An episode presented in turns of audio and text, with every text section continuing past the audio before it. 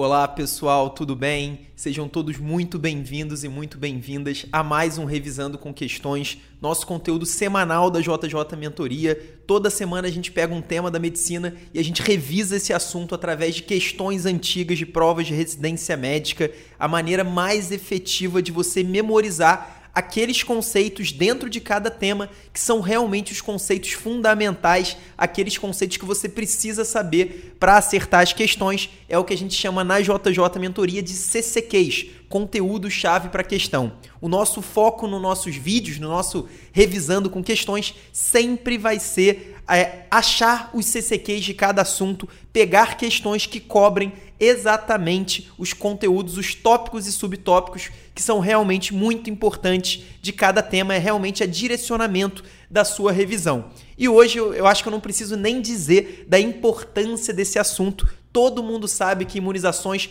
é um dos tópicos mais importantes de toda a medicina, pensando em prova de residência, pensando também no Revalida. Eu desafio você a encontrar uma prova de residência ou uma prova antiga do Revalida que não tenha cobrado imunizações em nenhuma das questões. Normalmente as provas vão cobrar duas ou até três questões sobre o assunto, e essas questões, a maioria delas vai cair na sua parte de pediatria, mas pode cair também em epidemiologia, pode cair em clínica médica, pode cair em ginecologia, obstetrícia, pode cair em praticamente todo lugar da sua prova. Então, realmente é um assunto fundamental. E aí, antes de ir para as questões, é muito importante dizer que você precisa memorizar o calendário básico de vacinação do Ministério da Saúde. Então, é, essa é uma obrigação, uma premissa para você acertar as questões. A gente vai falar sobre algumas questões que cobram o calendário, mais ou menos o calendário, mas principalmente sobre conceitos que são conceitos que não têm a ver exatamente com a ordem de vacinação.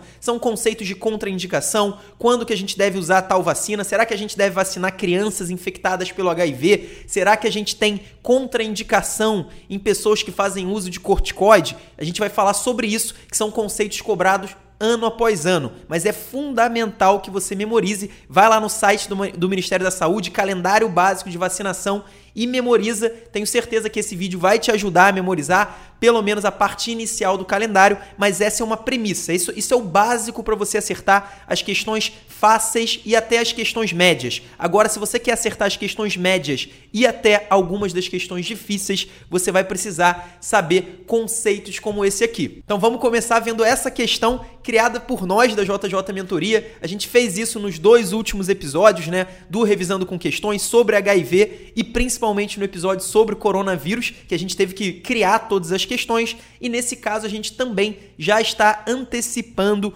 uma questão que vai surgir de uma forma ou de outra no final de 2020, eu tenho certeza absoluta, que é exatamente sobre as mudanças. Todo ano, um CCQ clássico sobre imunizações são as mudanças do calendário de um ano para outro. Normalmente, normalmente não, quase sempre a gente tem ajustes no calendário é, de vacinação de um ano para outro e com certeza isso é sempre um CCQ, isso é sempre um tópico muito cobrado pelas bancas. Por isso, dessa vez a gente fez um, um tipo de questão diferente, uma questão discursiva e o enunciado é o seguinte quais são as duas grandes mudanças do calendário básico de vacinação de 2020 já anunciadas pelo Ministério da Saúde. Então, existem duas grandes mudanças que foram anunciadas, que já estão valendo para o calendário básico de vacinação de 2020 e que são fundamentais e que possivelmente vão ser cobrados em várias instituições no final de 2020. A primeira delas é uma mudança na vacinação da febre amarela muito importante. Desde 2017, a OMS recomendava dose única de febre amarela para todo mundo. Então, antes a gente tinha duas doses, é, a gente separava as doses por 10 anos. Isso caiu, a gente estava recomendando só dose única de febre amarela, mas houve um pequeno recuo nisso. A partir de 2020, a gente indica uma dose de, re, de reforço da vacina da febre amarela. Não é dose fracionada, é dose normal de reforço da febre amarela aos 4 anos de idade para as crianças. E por que isso acontece? Porque alguns trabalhos científicos mostraram que as crianças, quando eram vacinadas muito jovens, e atualmente a gente vacina contra a febre amarela aos 9 meses de idade, antes era aos 12 e só para determinados locais, agora a gente tem a recomendação de vacinação aos 9 meses de idade, e essas crianças acabavam perdendo um pouco da imunidade contra a doença, contra a febre amarela. Então, por isso existe essa indicação, essa nova indicação de um reforço aos 4 anos para as crianças. Então, agora a vacina da febre amarela não é dose única para todo mundo. Para as crianças, a gente faz a primeira dose aos 9 meses e um reforço aos 4 anos de idade. Essa é a primeira grande mudança. E a segunda grande mudança é no calendário da gripe. A gente sabe que a gripe é uma vacina sazonal que é recomendada principalmente para crianças de 6 meses até 6 anos incompletos, né? 5 anos, 11 meses e 29 dias de vida, e para idosos acima de 60 anos. Claro que a gente tem várias outras indicações, a gente tem as gestantes também, que são uma indicação grande, alguns outros grupos populacionais específicos, mas ainda falando nas crianças e nos idosos, a grande mudança é que a gente incluiu pessoas acima de 55 anos. Então antes era acima de 60 anos, agora adultos acima de 55 anos também devem ser vacinados nas campanhas contra a gripe. E isso está dentro de um contexto geral que o Ministério da Saúde já defende há muito tempo, que é de incluir cada vez mais grupos populacionais na vacina da gripe. Então, aumentar mesmo a oferta da vacina contra a gripe. Então, essa é a segunda grande mudança. Pessoas acima de 55 anos também devem ser vacinadas a partir de 2020. Vamos esperar. Provavelmente a gente ainda vai ter algumas mudanças. Nós podemos ter, inclusive, quem sabe, o surgimento de uma vacina contra o coronavírus. Não dá para a gente prever, mas por enquanto, as duas grandes mudanças que você não pode deixar de saber no calendário de vacinação para 2020 são o reforço da vacina da febre amarela aos 4 anos e a inclusão de adultos acima de 55 anos. Antes eram só, eram só os idosos acima de 60, agora adultos acima de 55 também estão incluídas nas campanhas sazonais de vacinação contra o influenza. Agora vamos dar uma olhada na segunda questão, agora sim uma questão da USP. É, menina, 3 anos de idade, com diagnóstico recente de síndrome nefrótica, está na terceira semana de tratamento com prednisolona 2mg por quilo por dia. Está evoluindo com boa resposta, com redução do edema e não apresenta alterações urinárias neste momento.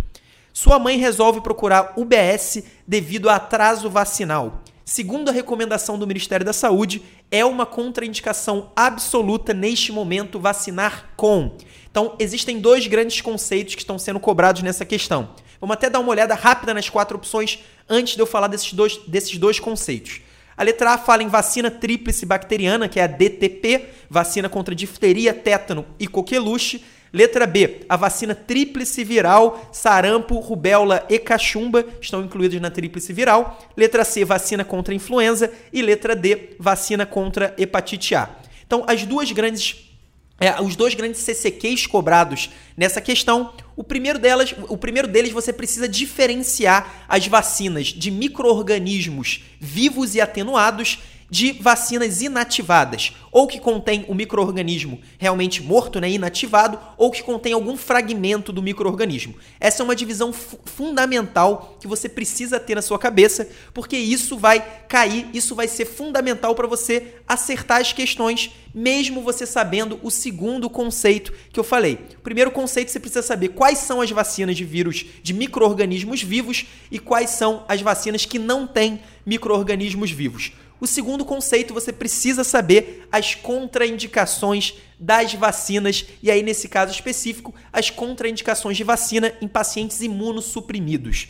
Nesse caso, a gente tem uma criança de 3 anos que tem uma síndrome nefrótica e ela está recebendo prednisolona 2mg por quilo por dia há três semanas. Ela está na terceira semana de tratamento. Então, essa é uma criança imunossuprimida. E aí, o importante, o quando que a gente considera um paciente que faz uso de corticoide como imunossuprimido?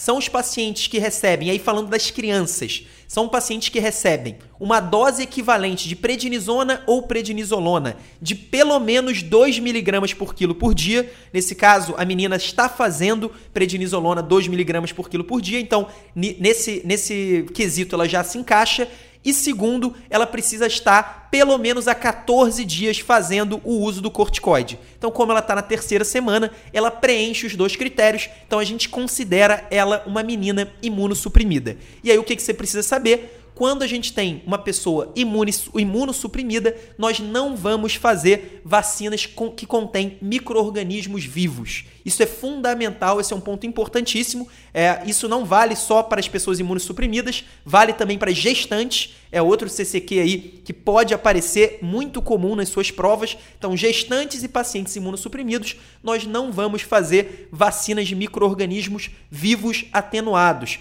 E aí existe uma única exceção, que é a vacina contra a febre amarela.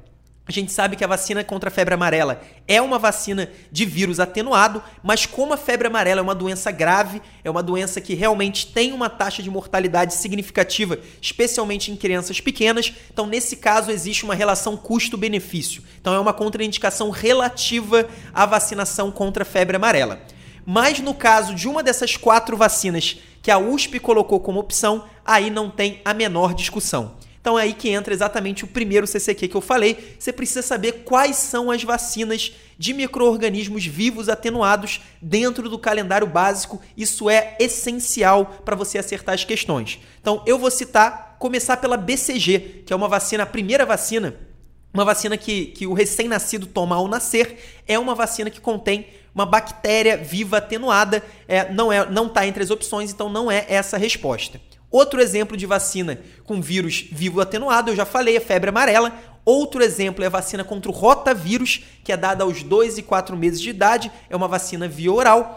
E por fim, a gente tem a vacina contra varicela, que é outra vacina, uma vacina um pouco mais recente, que também tem vírus vivo atenuado. Nenhuma dessas está entre as opções. Nesse caso, a USP colocou a vacina de vírus atenuado mais comum na sua prova, essa que você não pode deixar de saber de jeito nenhum, que é exatamente a vacina tríplice viral. Então, a tríplice viral é uma vacina que contém vírus vivos atenuados e a gente não vai fazer nesse caso porque essa menina está imunossuprimida e a gente não faria também se fosse uma paciente gestante. Então esse é um CCQ que você não pode deixar de saber, é um CCQ básico sobre a vacinação. Agora, talvez mais importante do que você saber quais são as vacinas vivas, na verdade, saber quais são as vacinas vivas é uma obrigação. Isso você não pode deixar de saber de jeito nenhum. Agora é fundamental que você saiba também os critérios de imunossupressão no caso do uso de corticoide. Isso é um tipo de pegadinha muito comum que as bancas colocam. Às vezes a, ba a banca coloca uma pessoa que está fazendo uso de corticoide, só que numa dose muito baixa, ou uma pessoa que está que tá tomando corticoide no curto prazo, está tomando há cinco dias. Nesse caso, não é contraindicação nem mesmo as vacinas vivas, as vacinas que contenham micro-organismos vivos. Então fica muito atento a esse tipo de esse tipo de pegadinha mesmo, que é muito comum em prova de residência. As bancas adoram confundir com essas coisas. Então, o corticóide é só se for por mais de 14 dias e numa dose, se for criança, de pelo menos 2 miligramas por quilo por dia e se for um adulto, uma dose de pelo menos 20 miligramas por dia. Então, o paciente, imagina que o paciente usa prednisona, já está fazendo há 3 semanas, 20 miligramas por dia, ou uma dose maior, nesse caso a gente considera um adulto imunossuprimido. Então, criança pelo menos 2 miligramas por quilo por dia, adulto pelo menos 20 miligramas por dia, e aí sempre usando como referência a prednisona ou a prednisolona. Portanto, letra B, o gabarito dessa questão. Agora vamos dar uma olhada nessa questão do SURSE, a prova unificada do Ceará. Chega à unidade de saúde um casal que recebeu um lactente de 9 meses para adoção informam que o bebê recebeu apenas as vacinas aplicadas na maternidade e solicitam orientação quanto às outras vacinas. De acordo com o Programa Nacional de Imunizações, quais vacinas devem ser corretamente indicadas pela equipe de saúde da família da UBS? Então, essa é uma questão bem interessante. É, é boa para a gente relembrar o calendário vacinal inicial, boa também para a gente lembrar de uma pegadinha importantíssima. E eu vou começar pelo CC que eu, já até comecei a falar. Nesse caso, a banca do SURS falou que, é que o bebê recebeu vacinas aplicadas na maternidade. Então, quais são as vacinas aplicadas na, maternidade? São duas, são o BCG e a hepatite B. Então vocês podem ver, eu nem li as opções, mas eu já falo que na letra C, a letra C inclui o BCG. Como essa criança já recebeu as vacinas aplicadas na maternidade, a gente infere que ela já recebeu o BCG e o BCG é dose única, então a gente não vai marcar a letra C por conta ali do BCG. Agora, quais são as vacinas então que a gente deve dar para essa criança de 9 meses? Para a gente responder isso, a gente precisa relembrar o calendário vacinal. É, as, as, vacinas da maternidade, ao nascer, BCG e hepatite B, a criança já recebeu, então não tem o menor problema.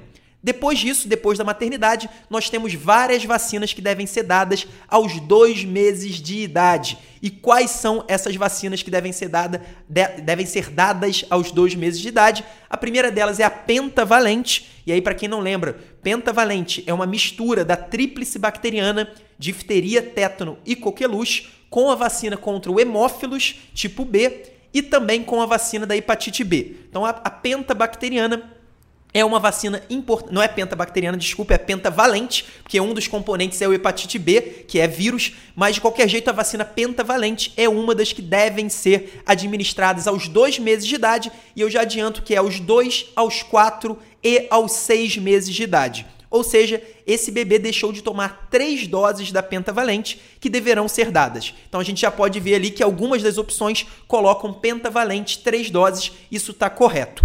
Também aos dois meses de idade, a gente tem a indicação da vacina VIP contra a poliomielite. A vacina VIP é exatamente aquela que é inativada, uma vacina injetável. Antigamente a gente dava a vacina via oral, que é a vacina VOP contra a poliomielite, que é uma vacina de vírus vivos atenuado, mas no caso da VIP não é, é uma vacina injetável e também são três doses aos dois, aos quatro e aos seis meses de idade. Então, mais uma vacina aí com indicação da gente fazer três doses. Por isso, é, inclusive, a poliomielite VIP ou poliomielite Salk são a mesma coisa, é a vacina de vírus é, inativado que está indicado para essa criança. Então, pentavalente três doses, vacina contra poliomielite inativada também três doses.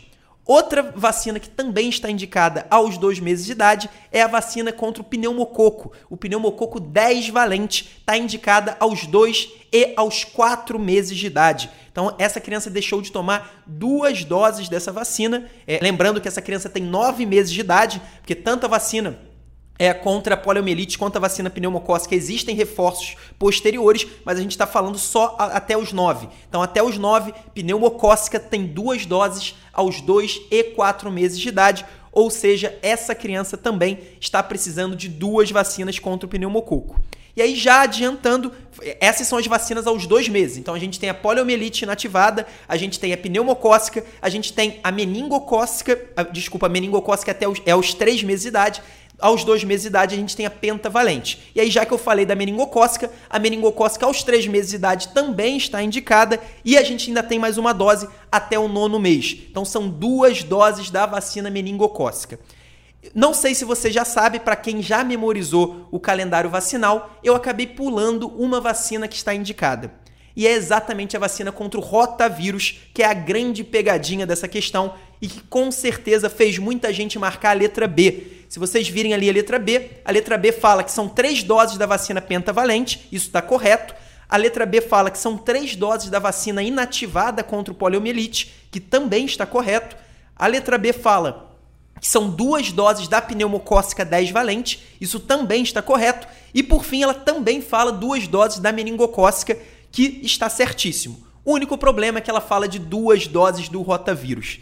Na verdade, a vacina do rotavírus ela deve ser dada até é, aos dois e aos quatro meses de idade, só que ela tem um limite para ser administrada. Essa é uma pegadinha clássica de prova de residência, pouca gente se atenta a esse CCQ, isso é realmente um conteúdo chave para a questão. Esse tipo de questão muita gente erra e só vai acertar realmente aqueles que têm um estudo direcionado, que estudam com foco nos CCQs. Então anota para você não esquecer. A primeira dose do rotavírus, que deve ser dada aos dois meses de idade, ela só pode ser dada até os 3 meses e 15 dias. Então, o ideal é que seja dada aos dois meses de idade, só que existe um limite. Depois que a criança completa 3 meses e 16 dias de vida, ela não pode mais receber a dose do rotavírus. Na verdade, até os 3 meses e 14 dias que você pode dar, a partir dos 3 meses e 15 dias, você já não dá a vacina do rotavírus, a primeira dose. E a segunda dose, você deve dar ela. O ideal é que, você se, que ela seja administrada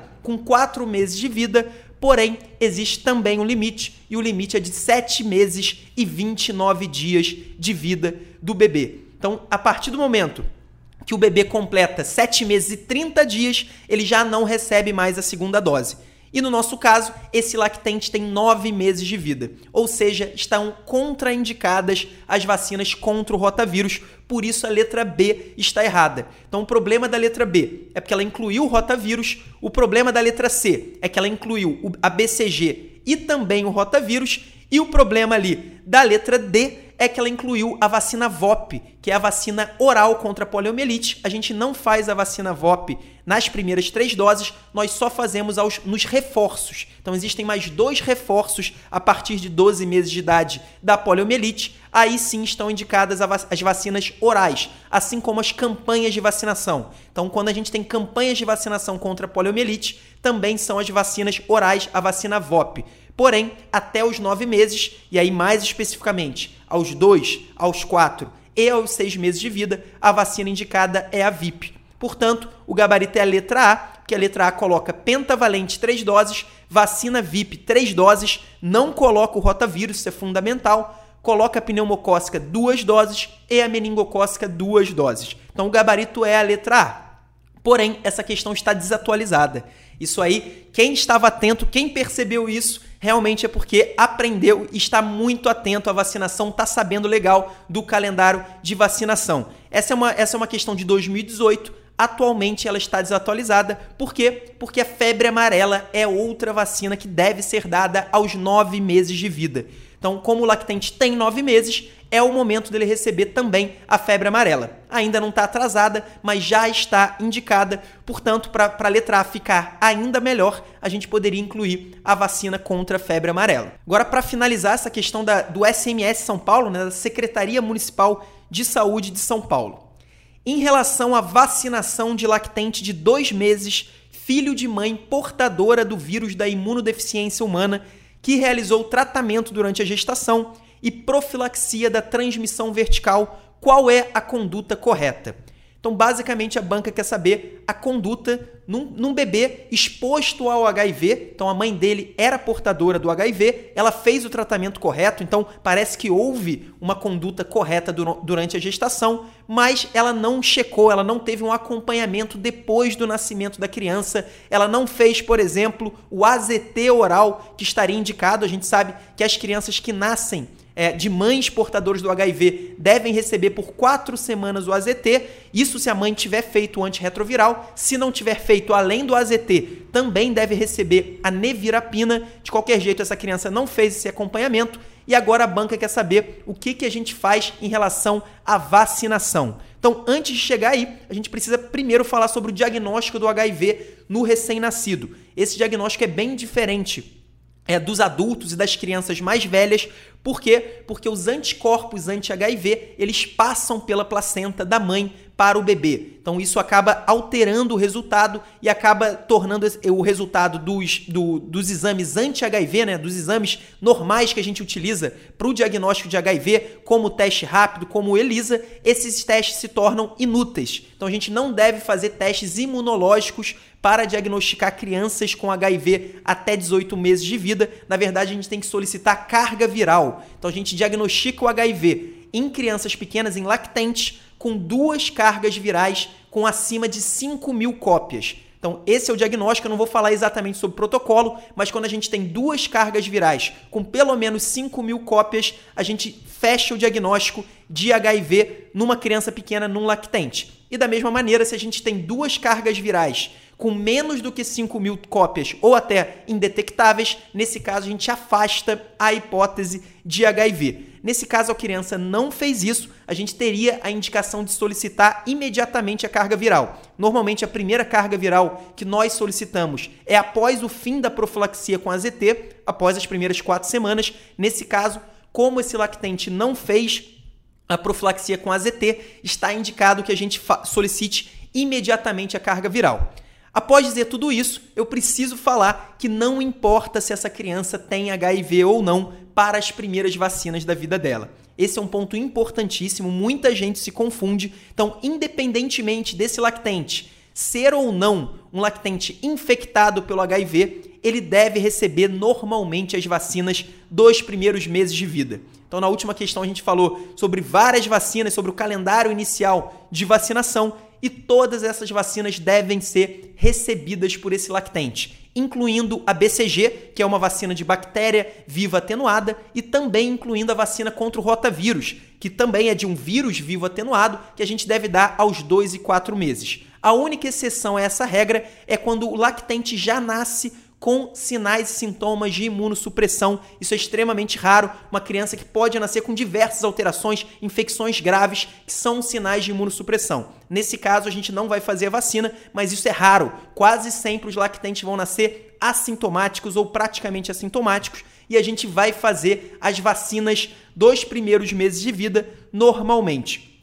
Mas o que, que muda então na, no calendário vacinal do bebê, né, de um lactente com HIV? O que vai mudar são as vacinas vivas um pouco mais para frente. Então, por exemplo, a gente tem a tríplice viral que deve ser dada aos 12 meses de idade. Nesse caso, a gente não vai fazer a tríplice viral se esse lactente tiver uma imunossupressão grave. E aí, no caso de um lactente, a gente define imunossupressão grave como uma contagem de linfócitos TCD4 menor do que 15%. Então é uma questão de percentual, é diferente do, do adulto que a gente usa a concentração de células, né? Abaixo de 200 é imunossuprimido, acima de 200 já é uma imunossupressão leve no mínimo ou até um paciente normalmente, um, um paciente imunocompetente, mas de qualquer jeito no caso do lactente, abaixo de 15% a gente considera uma imunossupressão grave, e aí nesse caso a gente não vai fazer nem a tríplice viral, nem a vacina contra febre amarela. São vacinas aos 9 e aos 12 meses de idade. Então, essas são as diferenças do primeiro ano. Agora, em relação a BCG, rotavírus e todas as outras vacinas que não são vacinas vivas, isso não muda absolutamente nada, sendo esse um lactente que tem HIV de fato ou que não tem. E aí um, um, conceito importante, muita gente não entende. Ué, mas por, como assim? É, por que, que um lactente filho de uma mãe é, imunossuprimida, que tem HIV, como assim ele pode tomar uma vacina como a do BCG, por exemplo, que é uma vacina com bactéria viva atenuada? Por quê? Porque, na verdade, os sinais de imunossupressão eles demoram a aparecer. A gente sabe que quando qualquer paciente contrai o vírus do HIV, até esse vírus causar realmente uma imunossupressão suficiente para gerar sinais e sintomas, normalmente demora bastante tempo. No caso do adulto, demora anos, no caso das crianças, demora normalmente muitos meses ou até anos também. Então, esse é o conceito importante e, na verdade, no momento que o recém-nascido nasce, a gente ainda nem sabe se ele é ou não portador do HIV. Como eu falei, depois que, o, que um recém-nascido exposto ao vírus nasce, ele primeiro vai ficar quatro semanas tomando AZT, que é uma profilaxia. Depois dessas quatro semanas, aí sim ele vai fazer o, a carga viral, depois ele vai ter que fazer outra carga viral. Então, até a gente ter essa confirmação, ele já vai ter perdido todas as vacinas se ele não tivesse tomado. Então, não existe isso, a gente vai vacinar sim a criança com HIV, exposta ao HIV tanto com BCG, tanto rotavírus e todas as outras vacinas. E aí, pra, só para não deixar de falar, outra diferença importante na vacinação de crianças com HIV é que após dois anos de idade, a gente deve fazer uma vacina antipneumocócica 23 valente polissacarídica. Então, é uma vacina diferente da pneumocócica 10 valente. Essa criança também vai tomar 10 valente normalmente, Todas as doses que as crianças é, sem HIV também tomam, mas além disso, depois dos dois anos de idade, ela vai tomar duas doses da pneumocócica 23 valente polissacarídica e essas duas doses devem ser separadas por pelo menos 5 anos. São apenas duas doses, a gente não faz doses adicionais, mas isso é muito importante também e pode ser cobrado em prova em questões mais difíceis. E aí, eu, eu acabei nem lendo as opções, mas eu já adianto que a opção correta é a letra A, que a letra A diz o seguinte: ele deve receber as vacinas do calendário básico de vacinação normalmente, desde que se mantenha imunocompetente.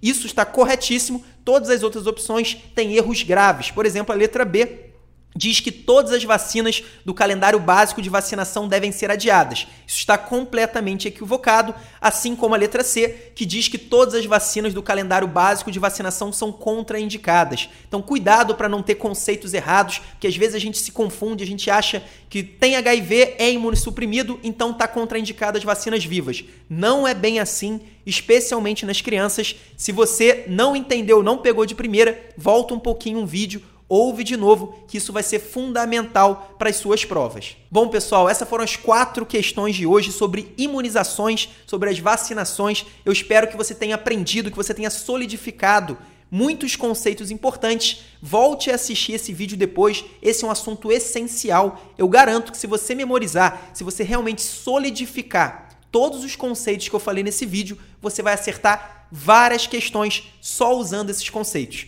Um abraço e até a próxima semana.